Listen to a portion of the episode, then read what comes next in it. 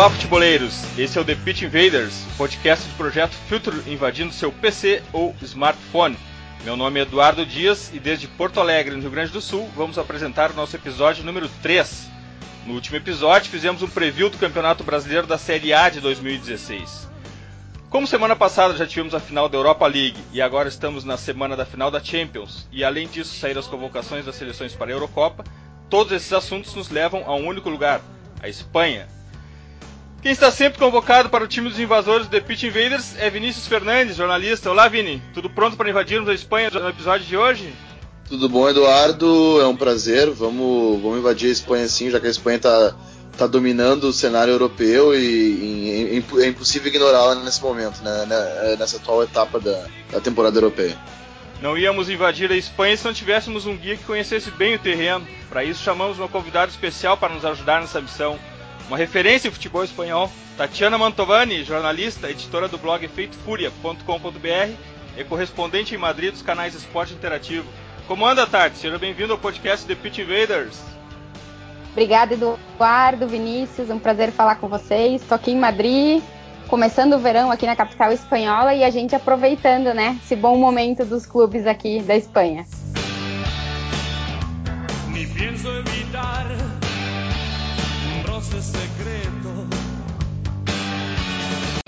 Está no ar mais um episódio do The Pitch Invaders, o podcast futeboleiro do Future.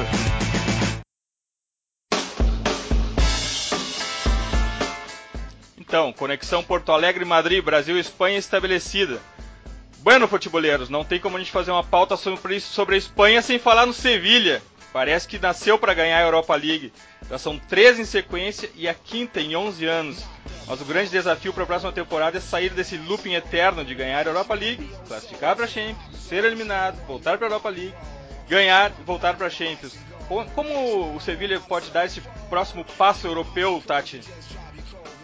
É, eu acho que vai, vai depender muito da sorte, né? Eu, eu uh, coloco assim que se, se o Sevilha tivesse caído não no grupo da morte na última Liga dos Campeões, teria a chance sim é, de avançar na competição e cair nas eliminatórias, no mata-mata, que é a parte preferida do Sevilha em todas as competições. É, esse ano deu, temporada, nessa temporada deu o azar de cair num grupo muito complicado, diferente do Valência, por exemplo, que caiu num grupo muito mais fraco e não conseguiu se classificar. Se o Sevilha tivesse entrado num, num grupo mais acessível, com certeza teria chegado muito mais longe na Liga dos Campeões. É, o time é, é, um, é, um, time que gosta de mata-mata e quando chega no mata-mata, com certeza é, não decepciona. O problema é que na Champions caiu na primeira fase, como vocês bem lembraram. Vini, não tem como a gente falar em Sevilha sem abordar Monte. Pois é, é, é, um, é muito legal falar de Sevilha, do trabalho que, que, é feito lá, uma prospecção de mercado muito interessante. E o, e o Monte ele é, ele, ele, é, ele é a figura que representa isso, né? O Ramon Rodrigues, ele está ele tá um bom tempo lá.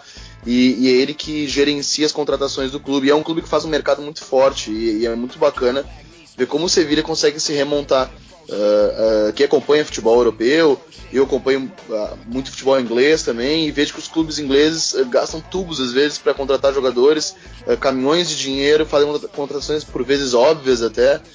E tem clubes medianos, e muitas vezes eu cito até os clubes portugueses, a gente está acostumado a muito falar do, do, do, Benfica e do Porto, que fazem, são bons compradores e bons vendedores. E, e o mesmo se aplica ao Sevilha. E é muito legal, é impressionante como ele, ele perde jogadores e repõe Uh, sem perder qualidade. Por exemplo, perdeu o Negredo, repouso com o Baca, depois saiu o Baca, repouso um Gamieiro, e é um ciclo sem fim, e o, e o clube vai, vai mantendo sua marca uh, como um clube copeiro, mesmo como tu citou, né, é, né Eduardo e a Tati mesmo citou.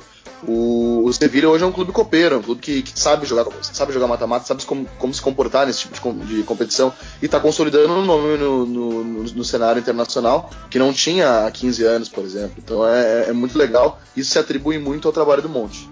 Essa semana tem uma longa matéria sobre o Monte no The Guardian, onde ele fala que ninguém coloca uma placa de melhor resultado financeiro na frente do estádio. Por isso ele mesmo acha que o melhor negócio foi ter trazido o Canutê do Tottenham em 2005 por 6 milhões e meio de euros que acabou não rendendo grana, mas fez gols em cinco finais. Na última temporada no Spurs ele tinha jogado apenas uma partida. E olha, dá uma olhada nesse time aqui, Tati. Andrés Palop no gol, uma linha de quatro com Dani Alves, Fázio, Cáceres e Adriano. Meio campo de Rakitic, Júlio Batista, Keita e Poulsen. E o ataque de Luiz Fabiano em Carlos Baca. Monte pagou 23 milhões de euros por esse time e vendeu por 170 milhões de euros, Tati. É impressionante, não? O trabalho do Monte é fenomenal. Ele é, já foi cotado para sair do, do Sevilha e para outros clubes muito maiores aqui na Europa, porque realmente ele sabe fazer negócio, né? A gente tem vários casos de jogadores de categoria de base do Sevilha também, como é o caso do Sérgio Ramos, que foi vendido para o Real Madrid, é um dos poucos jogadores espanhóis que foi vendido para o Real Madrid por um monte de dinheiro que deu certo no Real Madrid, né? Então o Monte ele compra bem e vende muito bem os jogadores. É, o Barcelona é um dos principais compradores de jogadores é, do Sevilha. A gente tem o caso do Rakitic, como vocês bem lembraram aí. Também o caso do Alex Vidal, que não deu certo, mas enfim, são jogadores que o Sevilha consegue vender por preços é, altos por ser para times como o Barcelona e daí ele consegue cons uh, uh, vender bem e comprar melhor ainda, porque compra jogadores mais baratos. Esse, nesse, nesse ano, por exemplo, o Konoplyanka, é, que chegou faz pouco tempo, uh, tem demonstrado aí que pode render, já rendeu, mas que pode render muito mais no Sevilha e daqui a pouco está saindo por um valor ainda maior. Gameiro e todos esses jogadores que, que o Monte consegue atrair para o Sevilha Uh, no final acabam saindo por um valor exorbitante. O Sevilla consegue se manter aí disputando competições importantes com jogadores nem tão conhecidos assim é, para clubes grandes do mercado europeu. Olhem essa lista aqui. Manda. Adriano, o Monte pagou 2 milhões no Curitiba em 2005 vendeu para o Barça por 9 milhões. Daniel Alves, saiu do Bahia por 600 mil, foi vendido para o Barça em 2008 por 40 milhões. Luiz Fabiano, Sevilha pagou 3 milhões para o Porto. Jogou seis temporadas e vendeu para o São Paulo por 7 milhões. Keita veio do Lens por 4 milhões e saiu para o Barça por 14 milhões. Como a Tati falou, o Barça é o melhor cliente do Monte. Né? Bondombiar chegou por 4 milhões e foi para o Mônaco por 20 milhões.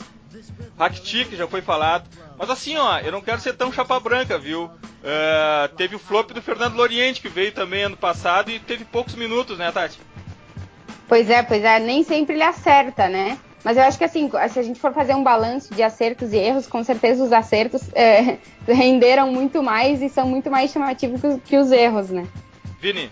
Não, e, e, o, e, o, e, o, que eu acho legal, assim, no, no, trabalho do Monte, por exemplo, o erro que citasse do, do Llorente, o Llorente é, é, aquela contratação óbvia que eu tava te comentando, né? É, é aquela coisa, é o jogador espanhol tarimbado, que que já, já tinha um, um, bom histórico de gols no, no, no, país e foi contratado. Então é aquela contratação que em tese não precisa de um, de um bom olheiro, um bom pro, prospectador de mercado. Uh, mas a gente, a gente, cita outras contratações né, do, do, do, Monte e são contratações cirúrgicas e muito boas de alguém que conhece, sabe mapear o mercado. E por isso eu até pergunto para a Tati, a Tati comentou que, que, já, que já houve interesse de outros clubes no trabalho dele, mas o que, que falta para ele sair de Sevilha e por que, que ele não saiu? Não sei se você sabe me responder, Tati. É, é, exatamente saber saber eu não sei, mas uh, eu acredito, e aqui o que se fala por aqui é porque no Sevilha ele tem muita liberdade, né? Ele tem uma equipe própria que ele mesmo coordena, de pessoas que é, ficam o tempo inteiro uh, fazendo esse trabalho de olheiros e ele consegue organizar tudo isso e o clube dá certa liberdade para ele também tomar decisões. Então, se ele vai para um clube maior, por exemplo, no Real Madrid seria impossível ter um cara como ele porque tem um presidente que, que toma as grandes decisões. Então, é, dependendo do tipo do clube, a estrutura do clube, ele não daria certo. Então, eu acho que ele fica no Sevilha exatamente por isso, por ter essa liberdade de poder trabalhar da forma que ele acredita ser a correta e que a gente pode ver que tem dado frutos, né?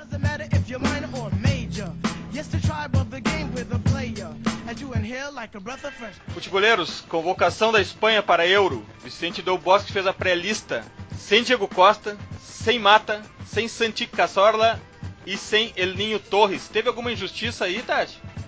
Olha, eu, eu acho que quem poderia estar e não entrou uh, nessa lista, para mim, seria Sérgio Roberto. Eu gosto muito do jogador, acho que Verdade. ele fez uma boa temporada no Barcelona e deveria estar nessa lista. Com relação a Diego Costa, eu acho que terminou o tempo do Diego Costa na seleção espanhola. Ele não se adaptou ao estilo de jogo da seleção. O Aritz Adures, que é um cara muito mais velho, é, chegou e já marcou, é outro estilo. E o Diego Costa não, não, tem espaço e agora mesmo não tem espaço nessa seleção espanhola. Então eu acho que foi é, acertada essa decisão do Del Bosque de não chamar o Diego Costa. É, em relação aos outros, o Cazorla vem de uma lesão de muito tempo. Acho que isso é, afetou bastante a temporada dele, por isso que ele não foi convocado.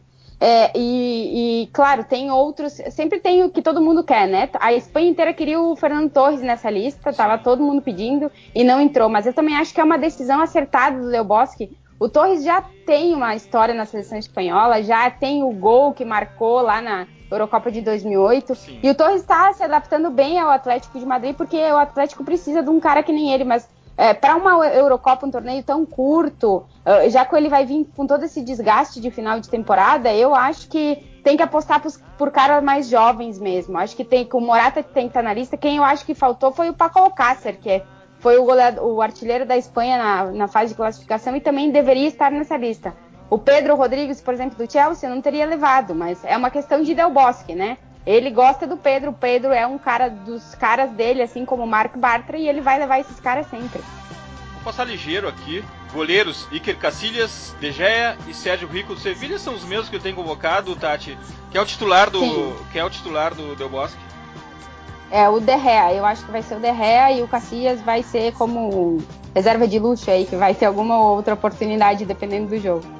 Vini, defesas do Del Bosque, Mark Bartra, Juan Fran Torres, Sérgio Ramos, Jordi Alba, Piquet, Aspilicueta e Dani Carvajal. É uma bela defesa.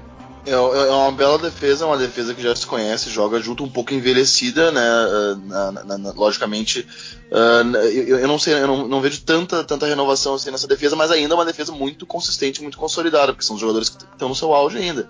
Uh, o Piquet, Sérgio Ramos, enfim, é, eu, eu, vejo a defesa ainda como um ponto forte do, do, do selecionado espanhol.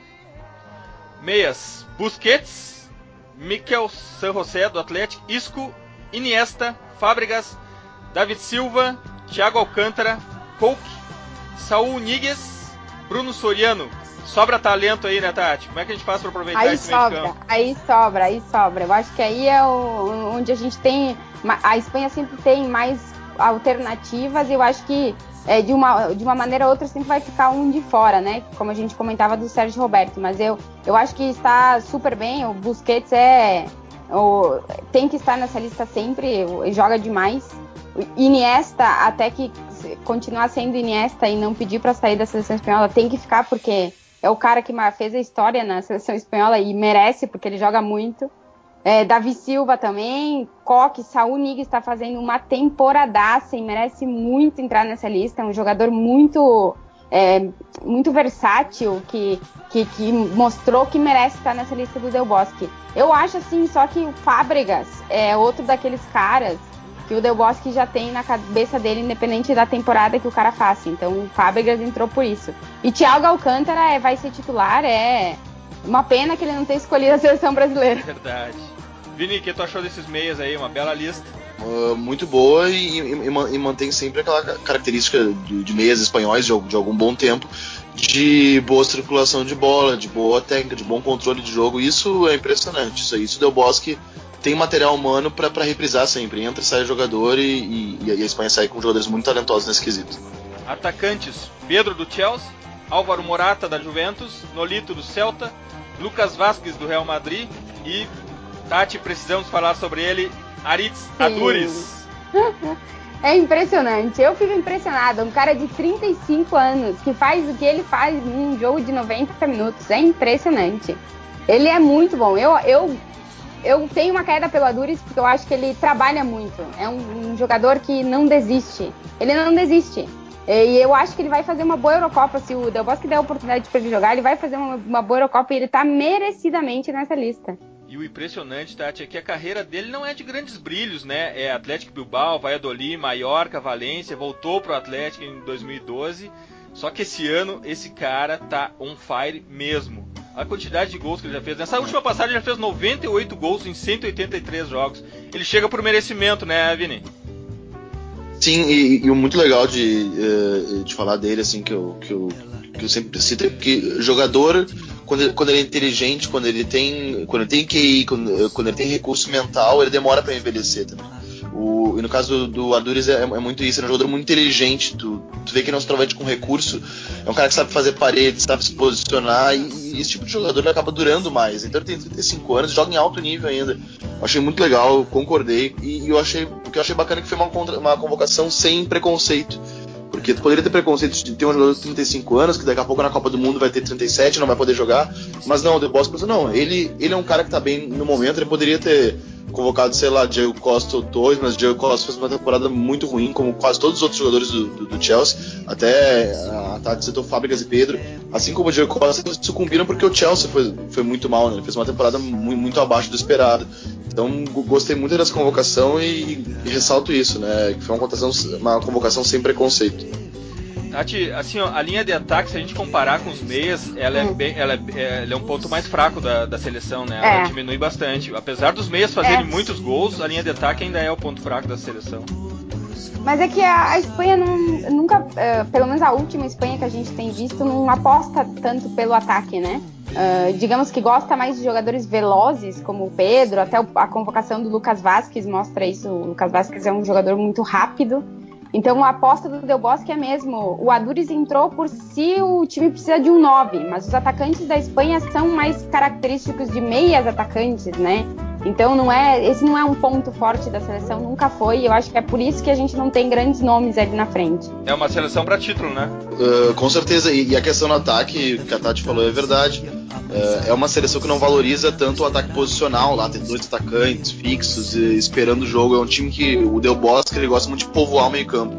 Então, até na, na, última Eurocopa, por exemplo, na última campanha da, da Espanha, a Espanha não tinha atacante. Porque, uhum. porque a Espanha ela, ela roda muito, ela, ela, roda muito essa, essa posição na frente, é uma posição fixa. Uh, os, os, jogadores eles, eles estão entrando na área, mas numa rotação. Então, eu posso de povoar muito o meio campo. É uma seleção muito forte ainda. Eu acho que já foi mais forte do, do que é no momento, mas ela ainda é muito Também forte, acho. uma candidata ao título.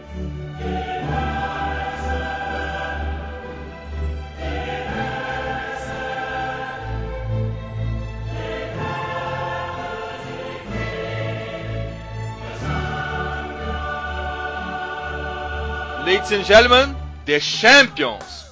Vamos ter que mudar o nome dessa Copa para Los Campeones, Tati. Chegou a hora do Atlético?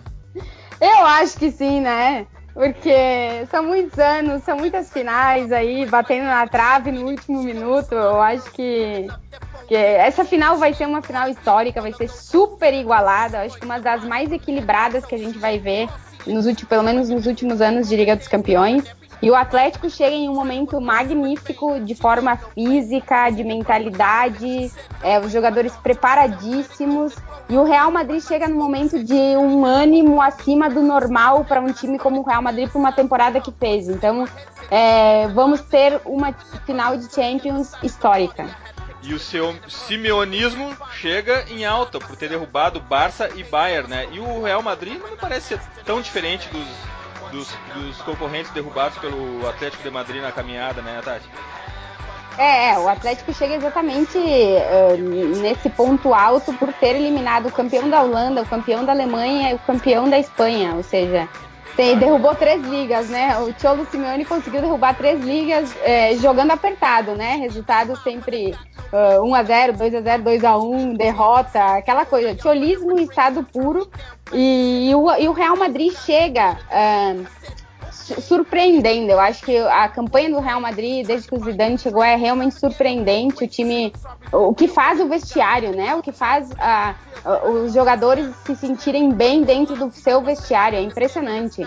Então, o Real, digamos, não tem um estilo de jogo tão definido como o Atlético de Madrid, que já está com o Simeone há quatro anos e meio jogando desse jeito.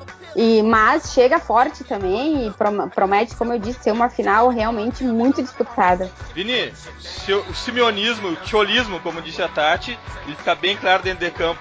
Já temos um zidanismo? Ah, eu, eu, eu, acho meio precipitado, assim, a gente, assim como no, no último episódio do The Pitch Invaders, a gente estava comentando sobre o Brasileirão, a gente estava pincelando os times, e chegou no Grêmio, e a gente comentou do Roger, e, e eu falei que era muito precipitado para tentar identificar uma característica em, em times do Roger, porque ele treinava há pouco tempo, e o mesmo vale para o Zidane.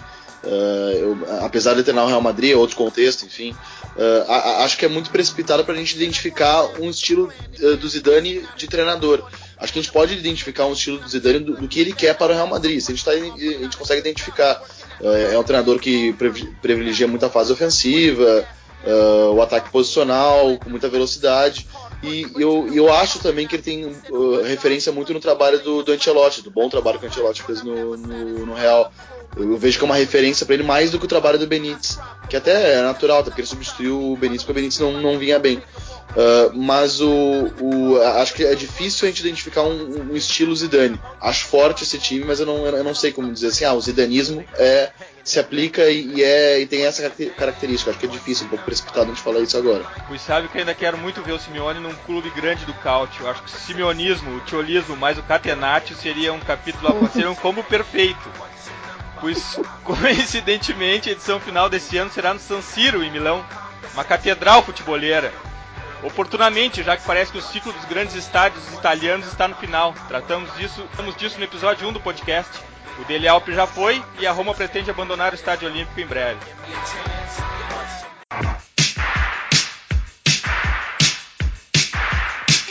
Por fim, nossa sessão de dicas futeboleiras. A minha sugestão da semana é o Copa 90. Eu acho que é o melhor canal futeboleiro do YouTube. Qualidade, respeito ao futebol e destaque para uma das apresentadoras, que é a brasileira Jess Mirandinha. Vale muito assinar e eu confesso que já favoritei. Vini, qual é a tua dica futebolera da semana? A minha dica é a revista De Cabeça, é, que é uma revista é, chilena que fala de sociedade, política, cultura e futebol. Acho, acho muito bacana. Acho que o uh, pessoal que gosta de futebol, além das quatro linhas, está aí uma dica bem bacana. Graças, Vini. Até a próxima. Até, valeu, mestre. Tati, demais para nós, o The Pit Invaders, te receber. É um futebolero será sempre muito, muito bem-vindo por aqui. Como os invasores que estão nos ouvindo podem te achar? Ah, eu tô por todos os lados, viu? Canais de esporte interativo ao vivo todos os dias, de segunda a sexta, no melhor futebol do mundo às 10 da manhã.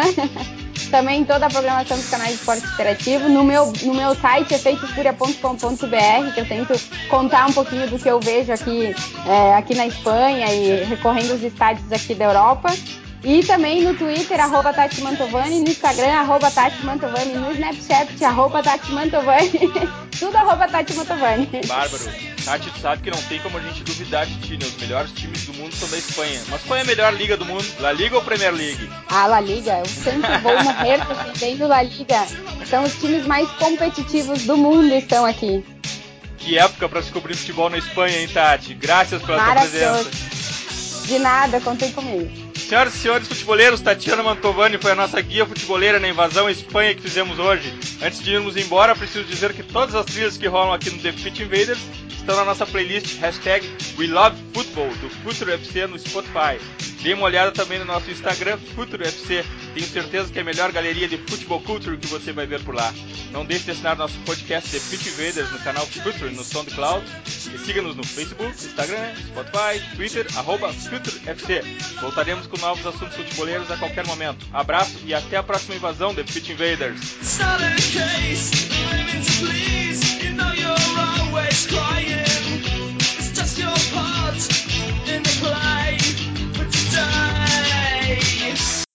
Você ouviu The Pitch Invaders. Siga nossos perfis. Visite www.future.com.br. We love football.